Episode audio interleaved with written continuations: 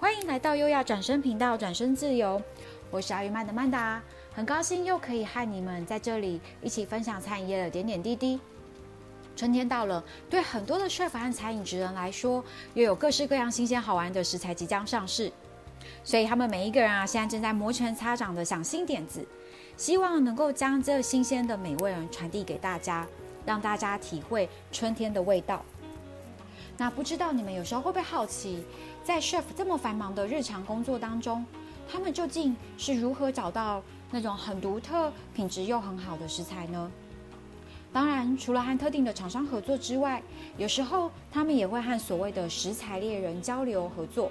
请他们帮忙协寻。有很多的时候，他们其实会运用自己的休假时间，亲自到产地去走访一趟。去拜访在地的生产者，和他们交流相关的专业以及想法，进而呢能够建立所谓珍贵的连接。通过这样子的方式，也可以帮助 chef 们得到很独特、很实际的在地食材。而这所谓的珍贵的连接，其实在全球各地都已经行之多年哦，例如日本啊、意大利等等。它指的是生产者和料理者之间有着超乎买卖的信任和合作关系。例如，在意大利，生产者他会选择自己所信任而值得的料理者来供货。换句话说，如果你不被他认同，即便你捧着再多的钱到他的面前，他还是不愿意卖货给你。为什么呢？因为这些生产者他们相信，透过自己所信任而值得骄傲的料理者。他们的食材，其中的用心培育的过程，其中那么精彩的美味，会透过这些料理者转化成一道道最好的料理，来感动人心，同时能够传递出这当中自己所坚持的理念。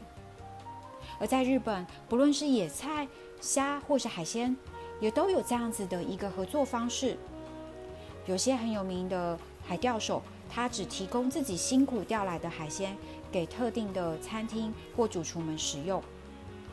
透过这样子的方式，这些主厨或是料理者会更尊重食材，更用心烹调，让所有的用餐者体会到当中不一样的美味。而在台湾，其实有很多的 chef 们正在运用这样子的方式，和在地的生产者做合作。他们希望透过这样子的一个直接的接轨，让每一个来用餐的人能够感受到生产者的用心以及食材的本味。所以在每一道美味的料理之后，其实不只是料理者的烹调技术，这从源头开始的生产过程也是非常值得去被探索和珍惜的。所以有机会啊，你也可以和主厨们聊一聊。去问问看，这个独特的食材究竟他们是如何发掘到的？这当中是不是有一些有趣的故事？透过这样方式，搞不好啊，你会听到更多意想不到的感动。对了，借此我也想和大家一起呼吁努力，因为透过新闻，我们知道现在台湾的凤梨果农正面临了极大的冲击。除了我的客户们正在积极发展和凤梨有关的料理之外，也希望你和我一起努力的用新台币让台凤梨下架，不管呢是透过打成果汁、做成果酱、把它入菜，或是各式各样的方式，希望透过实际行动，我们能够一起帮助我们的果果农们走过这个难关，一起挺他们更成长。我是爱与曼的曼达，这里是优雅转身频道，转身自由，我们下次见。